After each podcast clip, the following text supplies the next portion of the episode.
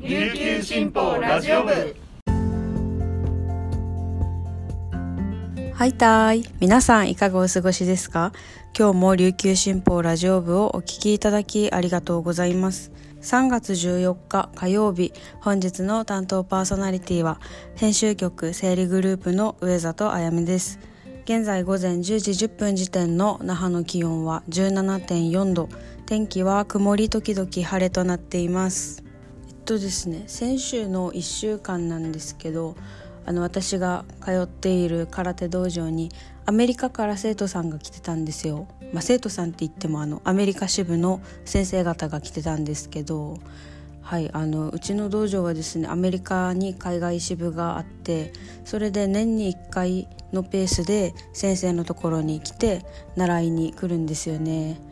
はいあのだけどですねあのコロナがあったのでもう来てくれたのは34年ぶりくらいになりますね。あの私のこの空手の先生に会いに来てくれました。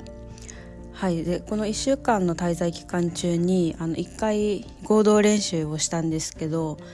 やっぱりですねあの刺激を受けましたね。あの遠く離れてるこのアメリカであの同じような気持ちで、まあ、もうそれ以上の強い気持ちで日々稽古に励んでいるんだなっていうのがこのあの練習に対する姿勢とかあと先生にたくさん質問したりとかこの私たちのこの演舞を一生懸命見ているその眼差しとかからですね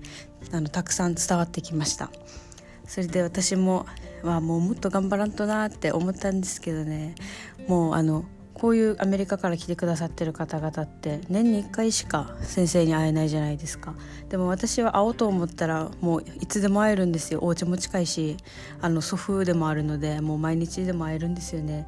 なので私はもうどれだけ恵まれてるんだろうっていうこのこういうことができるのがすごく貴重なんだろうなっていうのを改めて感じました。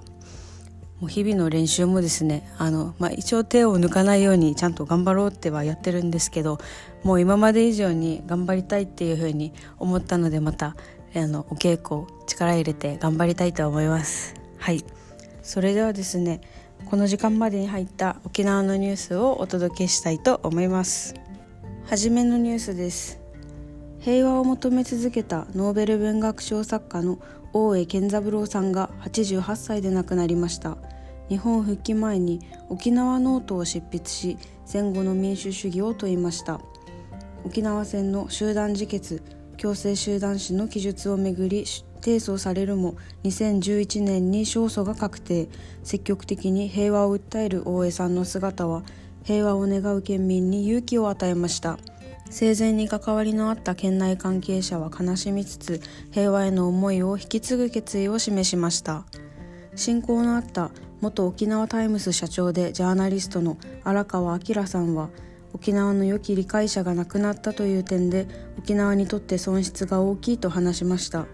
出会いは1965年八重山支局にいた荒川さんを大江さんが訪ねてきました。その出会いは沖縄ノート執筆の基礎になるほど大きく。民主主義を守る上で沖縄が果たすべき役割は大きいとはっきり主張し沖縄を励まし続けたと影響の大きさに思いを馳せました。渡嘉敷島の集団自決強制集団死で生き残った平和ガイドの吉川義勝さんは講演会などで顔を合わせてきました。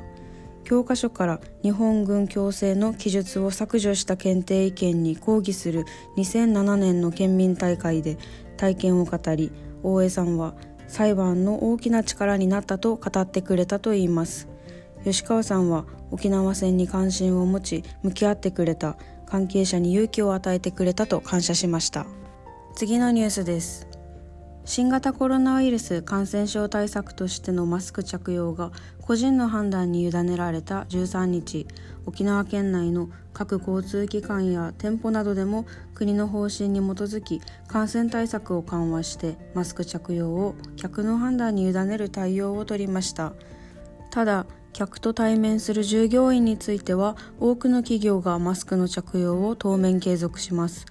コロナの感染症法上の位置づけが季節性インフルエンザなどと同じ5類に引き下げられる5月まではおおむね現状の感染防止対策が維持されるとみられます。政府はマスク着用を推奨する場面として混雑した電車やバスの乗車時を挙げています。沖縄都市モノレールは国の方針を踏襲し各駅に関連ポスターを掲示して周知を図ります。一方駅の職員や車内の乗務員は常時マスク着用を続け駅構内でもマスク着用を推奨する放送を実施しています。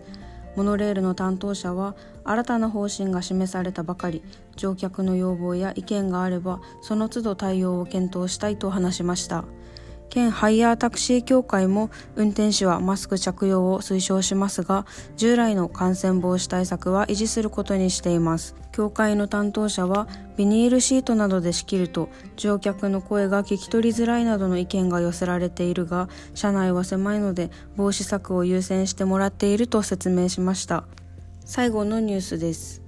沖縄本島の法人1社から申請が出ていたタクシー運賃の値上げ改定について沖縄総合事務局は13日追加の申請数が本島地区の法人全体の7割を超えたことから運賃改定に向けた審査手続きを始めると発表しました。